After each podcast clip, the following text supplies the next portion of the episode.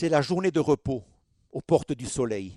Les belles filles qui applaudissaient il y a quelques jours les champions sur les bords de la planche pousseront-elles aux portes du soleil la porte de leur chambre? Les coachs, les soigneurs, les directeurs sportifs le répètent, les portes doivent rester closes. Le champion peut bien rouler toute la journée, la selle dans le cul, se faire sauter à l'arrivée par un mec à la giclette.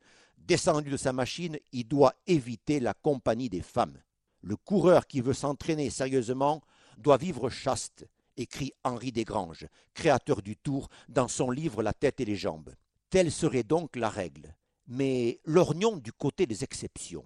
Dans son livre Une fleur au guidon, écrit en collaboration avec le journaliste Roger Bastide, André Leduc raconte avoir passé, durant le Tour 1932, la journée de repos dans le petit salon d'une fervente admiratrice. Le lendemain, l'étape était dure.